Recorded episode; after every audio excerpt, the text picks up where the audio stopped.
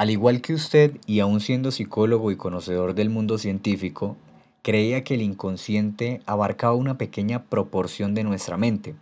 limitándose a conductas automáticas las cuales no tenían mayor trascendencia en nuestras decisiones y acciones,